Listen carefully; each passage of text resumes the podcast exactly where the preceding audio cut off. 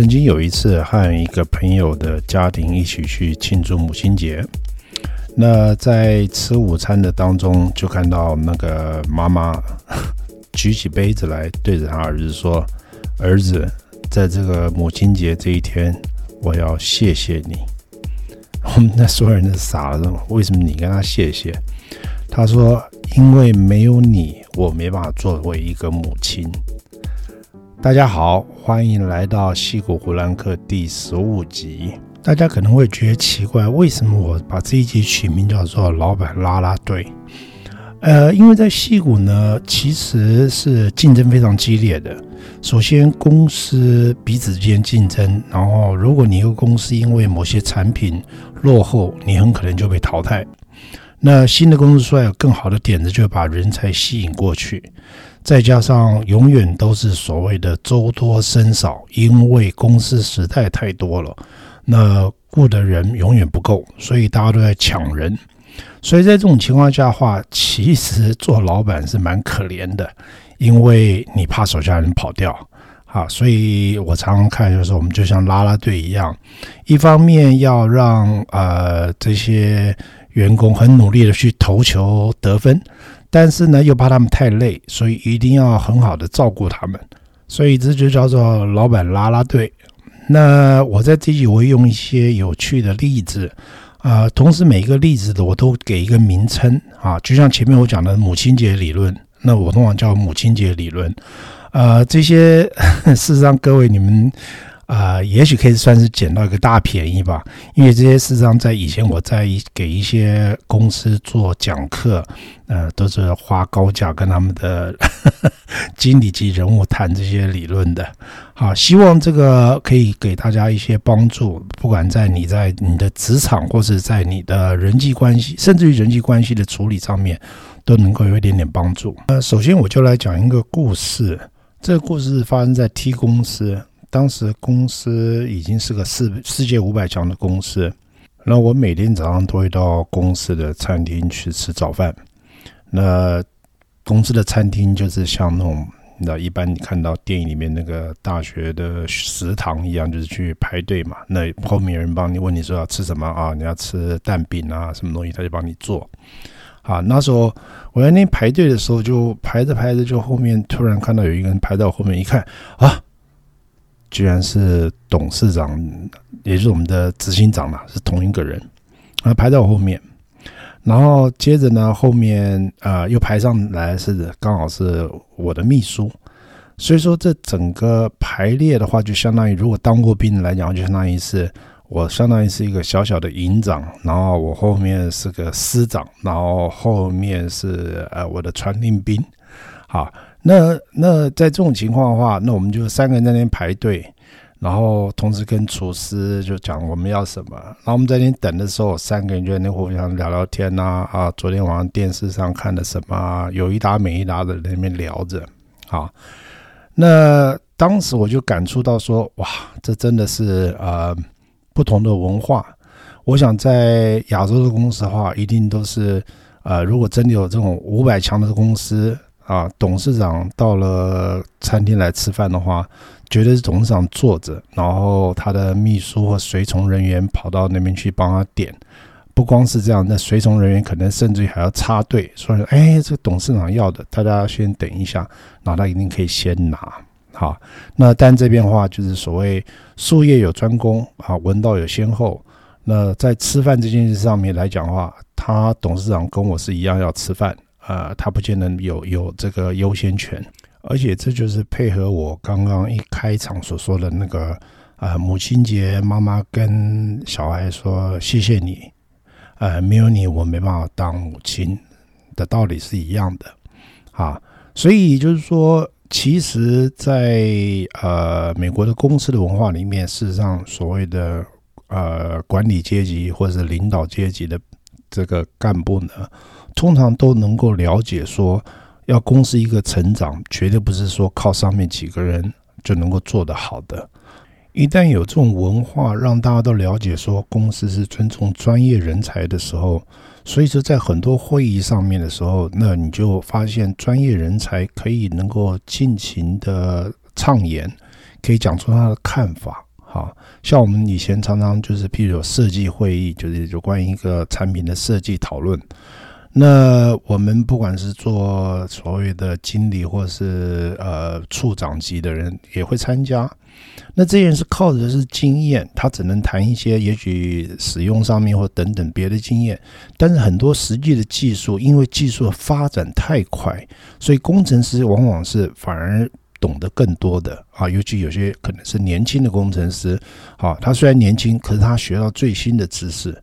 所以说，在这种情况下的话，在那个会议当中，如果大家阶级分得很清楚的话，那就往往这个讨论就没办法达到真正的目的。好，所以在那种讨论当中，通常一般呢，我们在这种设计讨论的会议当中，事实上是没有所谓分阶级大小啊，没有说哎，我官大，所以说我讲的话。就是比较正确，没有这种事情啊，所以我觉得这是一个呃，我我至少我所看到很多台湾的公司这一点做不到，因为我常听我的一些朋友在谈啊啊，他们常常讲说，哎，我们公司那个老总什么都不知道，就在那边装懂。那我常常说，你为什么不跟他讲？他说我傻了，我干嘛去跟他讲？我还我我还想那个在公司混呢。好，所以我觉得这是一个呃一个很大的文化差异。我希望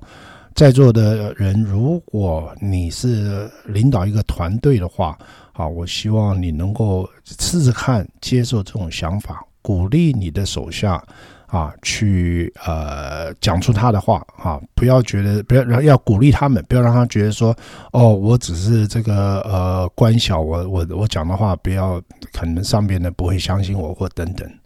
接着我再讲另外一个，也是个观念问题啊，呃，当然这个观念是所谓我以前常说的这个李斯而求诸也。那大家听听现在番邦在怎么做的？美国这种番邦，啊，以前我们大家大概听过曾国藩的家训里面有一句话：“扬善于宫廷，归过于私事。”哈，意思就是说，你今天鼓励一个人的时候，你要在大众场合鼓励他。而如果你要纠正一个人的话，你要在私下让他不会那么没面子。在矽谷我待过的公司，虽然 虽然没有大家没有念曾国藩家训，但是这种原则好像是一直都被在运用当中。啊，我们通常面对呃表现很好的人，通常会公开鼓励。但是有犯错的话，通常都会叫到办公室啊，通而且通常犯错的话，我们会针对错误啊，先去想出解决的方法，讨论为什么这个错误要怎么解决。而很多时候为什么会这样犯错，是后面再去讨论。这也是我常跟人家开玩笑讲的。我说，假设一栋大楼啊，有人说啊，有有炸弹，有炸弹。那这时候你要想方法是怎么样去把炸弹解除，而不是这样讲，找着说谁谁放的炸弹，谁放的，不要急着去找人骂，不要说谁搞的，谁放的炸弹，而是先想办法把炸弹解决啊。那呃，表扬的话，其实讲到表扬，也有一个蛮需要注意的地方，尤其针对所谓这些呃。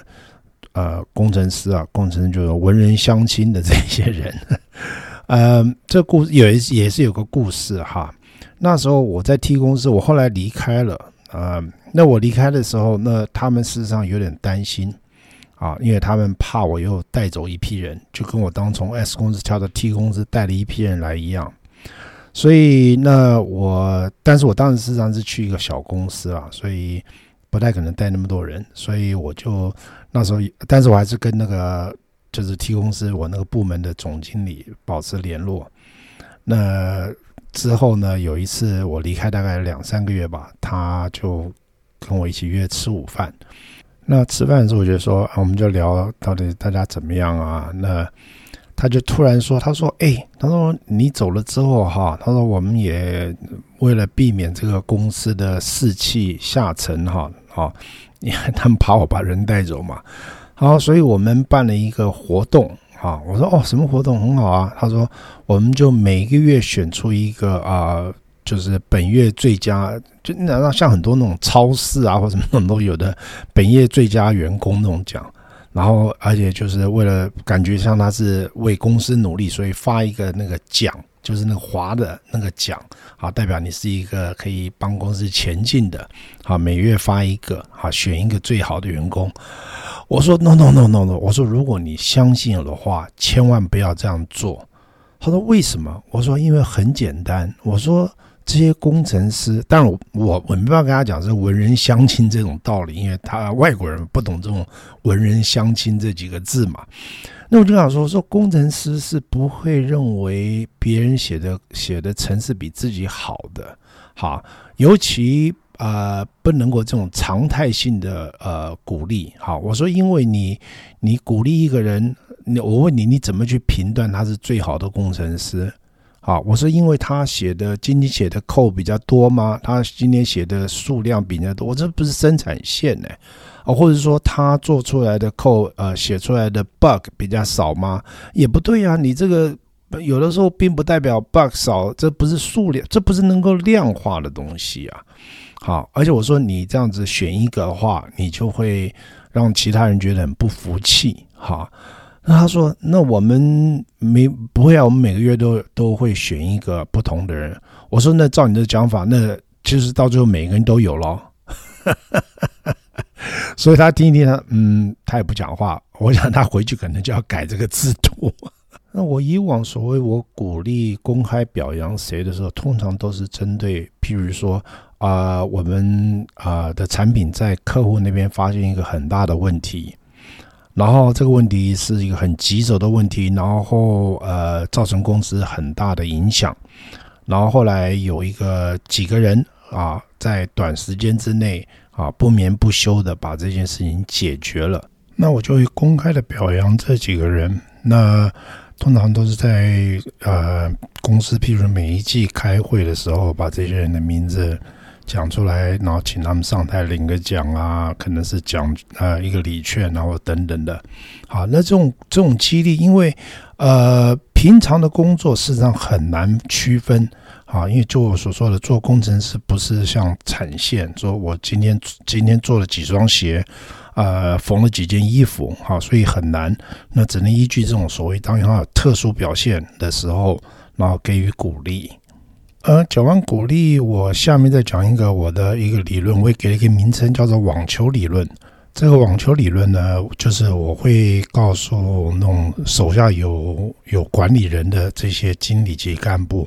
我就跟他们讲说：“我说你回家的时候，今天回家你把呃床上放几颗网球，好，那明天早上睡觉起来，你就会发现到，你依着把那个网球拿掉，否则因为你睡睡得一定不舒服嘛，再不然的话就是你要换一张床睡。我说这个道理就跟工程师在一个地方上班是一样。”好，我说，如果当他觉得这张床上睡得不舒服，因为很多东西让他不愉快的时候，那他通常一旦下定决心，决定要离职的时候，这时候很难再挽回的。哈，那所以说他就会换一张床。所以说，作为他们的老板，我们的最大的任务就是要确认他们可以专心的把事情做好。其他有任何问题，是我们的责任去帮他解决，啊，所以以前我也常常，当我做一线经理的时候，我也常跟我的工程师讲，我说，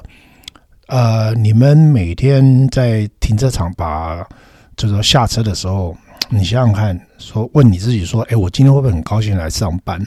好，如果你觉得不高兴，你麻烦你来找我，告诉我为什么，啊。是因为什么原因？我如何可以改变这环境，让你在这边可以很快乐的上班？啊，所以这个东西要回头讲到我经常跟很多台湾的朋友争执，就是说，我说我常听到很人很多人抱怨说啊，什么竹科工程师卖肝，哎，我们这边的人如果照你已经因为他上班时间很长，认为他卖肝的话，那这边的不光肝肾心什么全都卖了。啊，因为多的是人在这边上班，很多工程师在这边上班，他们时间花的很长。我甚至曾有那个年轻的工程师啊，在在 T 公司，这是真实故事。那有一天我我早上很早到，发现他已经人在那里了。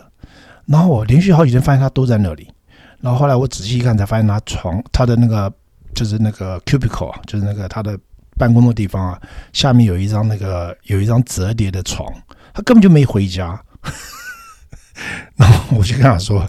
我说，哎，我说你最好还是回家比较好。我说你这样不太好。所以，当你制造一个很好的环境给他之后，他很喜欢这个工作的时候，那种情况下，我们往往都是叫人家回家的。哈，所以，而且就还有一点就是，譬如说啊。”举例来讲，我们最近放假，譬如说，假设说，呃，台湾有个什么假，呃，美国譬如说，常常有的时候啊，明天是这个什么感恩节，好了，那明天才放假，可是通常今天中午，我通常就会走来走去说，哎，好了，没事，你们早点回家好了，啊，因为还是那句老话，他们不是工厂员工，我在这边，我叫他多留个五个小时，把今天的事情多做五小时，和我跟他说，啊，你没事，你早点回家好了。他自己会决定他到底事情做完没有，好，他觉得那可能他会觉得很高兴，哎，我这个我这个公司好，我有很大的自由度，老板也也也在意我们，就我所说，我就相当于一个拉拉队啊。所以你如果是做人家老板的，请你记得这个网球理论，好。那另外呃还有一个所谓的文化差异，好了，我这样讲好了。呃，这是专门针对在国外的华人所说的话啊。呃，我就曾经碰到过这种例子，譬如说，呃，我的部门我需要，呃，有一个人离职啊，或者有一个人升职怎么样，我需要升上一个人来做经理的时候，那这时候我就会，譬如说，当然都他们都希望能够从内部去找人嘛，啊，那就会争取几个有兴趣的来聊聊看。好，就是看他有没有兴趣啊？我们现在这个机会出来啊。那以我这么多年下来经验，我发现到真的是每一个国家的文化，因为这边是加州是很多移民嘛，所以每个人来的背景不太相同。好，那我觉得发现了一件事情，就是说一般来讲啊，呃。如果说假设我一个机会出来了，我如果叫一个呃一个美国人，本地的美国人，就是他已经土生土长的，那通常会有两种状况，一种状况就是他很可能是说，他可能会说啊，我对这没兴趣，我对技术有兴趣而已，我想继续做技术方面的事情，所以这个职位我并不考虑啊。有的那另外一种就是说啊，没问题。啊，我这个很早就准备好啦，我我随时 ready 哈，我已经已经一直有机会能够做这件事情，谢谢你给我这机会啊。那可是如果碰到呃很多亚洲来的国家的人，尤其特别是华人，往往就会太过谦虚的说，哦，我不晓得我能力够不够，嗯，好，我会尽量做好的，我会试着把它做好的，谢谢你给我这个机会。那往往在这种情况的话，就是变成呃不懂这个文化的人就会觉得说，哦，看来你还没准备好。呃，我这个职务很重要，我为什么让你试试看呢？对不对？那所以我就给另外一个拍胸脯说没问题的人，嗯，带领一个团队呢，其实就真的跟一场球赛一样啊。那。球赛的时候，不是常常看到，哎，中场会有人出来，会有啦啦队出来嘛？啊，鼓舞士气啊，干嘛的？所以说，呃，其实作为一个好的领导者，你就是真的是要扮演这个啦啦队的角色。好，你经常要在中场，啊，这所谓的中场就是看你挑什么时间了。那我以往的做法，通常都是每一季，啊，每一季我会开一个会议。然后在这个会议当中呢，我通常会希望一方面是沟通嘛，让大家知道啊，我们的团队发生什么事情，还有什么新的团队人成员加入，然后有什么新的 project 等等这些东西。好，然后最重要就是要不停的跟他们强调他们的重要性啊，真的是要让他们强调要他们的重要性。呃，举个例来讲好了啊。我们当时那个团队所做的软体，事实上是，呃，可以说是几乎是随着硬体去附送的哈，所以，呃，可是没有这个的话，就真的这个产品也不好卖，甚至于没办法卖啊。那有一次我就在一个忌会上面，我就我还记得我那个 PowerPoint 的 slide 啊。就反正介绍我们做了 project 等等，然后接着就想说，我说哎，顺便提一下我们公司整个公司的今年呃这一季度的这个呃营 revenue 营营业额啊，我就说营业额，譬如说呃这个某一个产线那个那个硬体卖了多少千万啊，某一个卖了多少千万，然后接着就是呃一张 slide 秀所有的这些都是千万的数字，然后接着下一张 slide 就到了我们的软体这边。那我说我们的软体，呃，我们的营业额是多少？我就停在这边，上面没显现。那就让底下的工程师去猜啊，有人说呃三十万啊，三百万啊，那个人猜数字，然后我就最后按一下按键，然后数字跳出来零啊。我是说我们这些软体原则上是不去跟客人收钱，有时候也是意识上收个钱而已。可是呢，没有我们这个软体，前面那个几千万都是卖不掉的。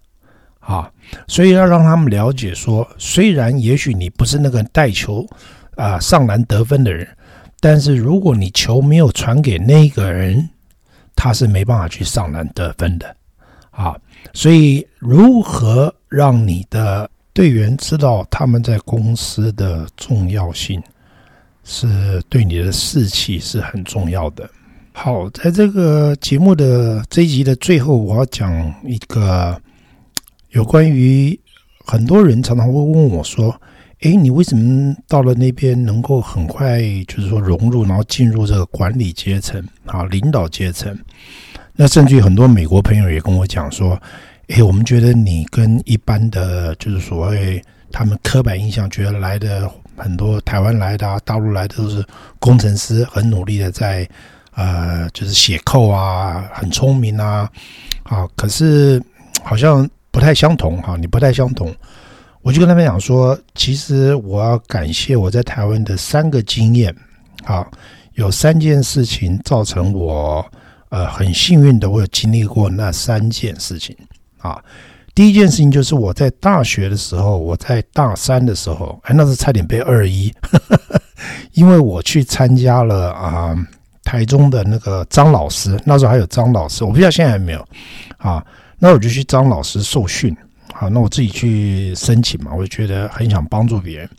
所以我就去参加张老师的受训。那张老师的受训，当时受训花了将近三到六个月，很长的时间，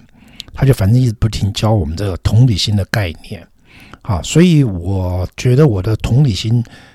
变得非常强，因为在那个时候受过这种训练。所以我往往再加上我自己曾经是个工程师做上来，所以我会记得这个同理心。所以当我在做工程师的时候，我对什么事情不满意，当我自己做别人老板的时候，我就希望把它更正过来。所以我说，第一个就是我在那时候所谓受过这个张老师的训练。当然，我跟老外解释就是说，哦，I got a training at the Suicide Prevention Center，啊，大概形容一下是同理心哈。那第二个经验呢，事实上就是在我大学的时候，我参加了辩论社啊。那时候呃，辩论 也是一样，让我大学成绩很烂，也是因为一直搞社团。但是在辩论当中，我学会一件事情，就是说，呃，通常一个题目可以拿出来辩的时候，一定不是绝对是正反两面都有它的道理的情况下，所以每一件事情一定有正反两面。啊，所以我看很多事情，我可以看正反两面，我会从不同角度去看。啊，这是我觉得我在大学四年混了辩论社所学到的呃最重要的事情。啊，虽然搞得我学业很烂。然后第三件事情呢，就是我当兵的时候，然后我当狱官。啊，当狱官的时候，我也常跟人家讲这个例子。我说，呃，当兵你能够当一个狱官。然后那种受到的训练，你会觉得你面临到我常跟你讲说，你的团队里面啊，譬如说我那时候刚开始，我曾经做过连副道长，你的连里面我在陆战队，那连里面很可能有一个人呢，呃，你的你碰到的人可能有的是呃小学毕业哈的人，那也可能把台大毕业的。啊，他们都是因为台大毕业，你没考上预官，你还是要当兵呐、啊。所以说，你的一个团队一百多人里面有台有台大毕业，有小学毕业的。好，那你如何让这些人做同样的事情？啊，也有那种这个呃是大公司老板，呃他还是来当兵呐、啊，啊老板的儿子啦，就是那种这个富二代。那也也有那种就是那种平常可能无家可归的，他也是来当兵、啊。所以说，我已经学会面对说不同的人哈，在这种情况下会造成呃，我能够处理，就是看很多事情可以从不同角度去看，而且可以懂得面对不同的人。所以我是呃蛮感激我有过这些经验啊，那也把这些经验在这边跟大家分享。呃，希望有在台湾有领导一个团队或是一个公司的人，呃，希望今天的这些东西，我说的事所说的事情，能够给你一些帮助，能够让你的团队更有创意，大家能够在讨论问题的时候，能够更开放的讲出他们的看法。呃，同时你的团队也会更有向心力啊，大家也会不会觉得哎我在卖干？好，谢谢大家的收听，期待下一集再跟大家聊，谢谢，再见。